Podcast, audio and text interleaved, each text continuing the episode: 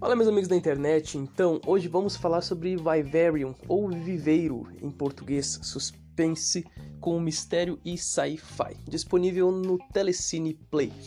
E, primeiramente, quero avisar uh, que aqui será dividido em duas partes. Primeiro, vou falar sobre o filme sem spoiler, e depois o spoiler rola solto, mas fica tranquilo que eu vou te avisar.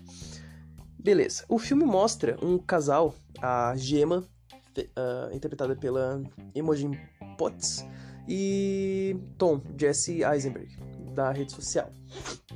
Uh, eles estão procurando uma casa onde eles vão até uma imobiliária, uh, falam com um corretor, que aliás é muito estranho, que leva eles até um bairro bem misterioso, que é repleto de casas idênticas. Em certo momento, o corretor some e eles decidem ir embora. Porém, eles se dão conta que eles estão presos lá naquele lugar. Não importa o que eles façam, eles sempre acabam retornando à casa que eles estavam. Sem gasolina e sem como sair de lá, eles começam a receber comida dentro de uma caixa na frente de casa. Até o momento que recebem uma criança e as coisas ficam piores. O filme tem uma pegada bem lenta, mas ao mesmo tempo te prende querendo saber o que é aquele lugar, por que tantas casas e se por que, que eles estão sozinhos ali, sabe? E daí aparece aquela criança, o porquê daquela criança. Tem a, a casa que tem o número 9, por que o número 9? Tem alguma coisa por trás disso? E entre outros vários questionamentos que vão aparecendo durante o filme. Quem curte esse tipo de gênero vai ficar bem interessado.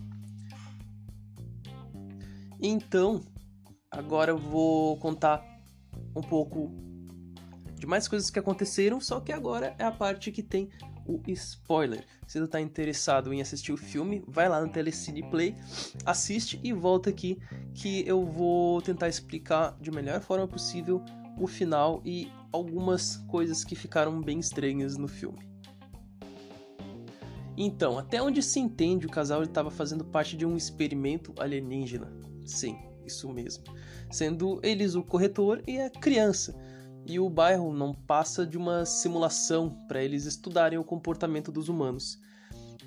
Isso faz todo sentido por acharem que estão sendo observados o tempo todo, por a cidade ter aquele ar de que não parece ser real, pela mutação que o guri mostra ao imitar aparentemente um pássaro no final.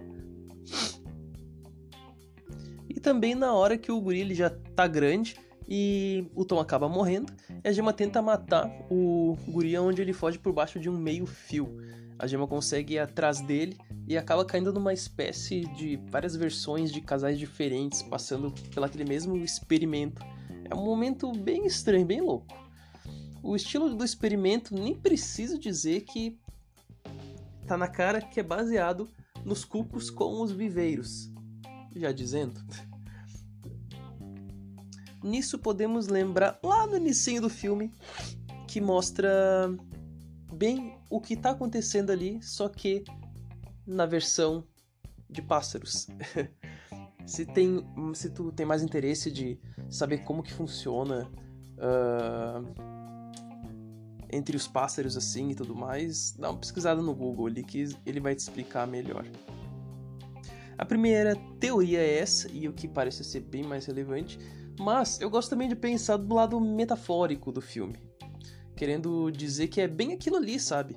Ter alguém, ter uma casa, trabalhar, como o Tom cavando loucamente aquele buraco lá sem parar, ter filhos, cuidar e morrer.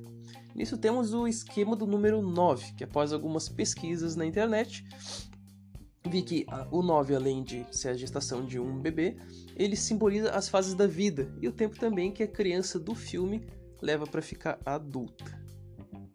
Então eu vou ficando por aqui, espero que tenham gostado e entendido melhor ao filme.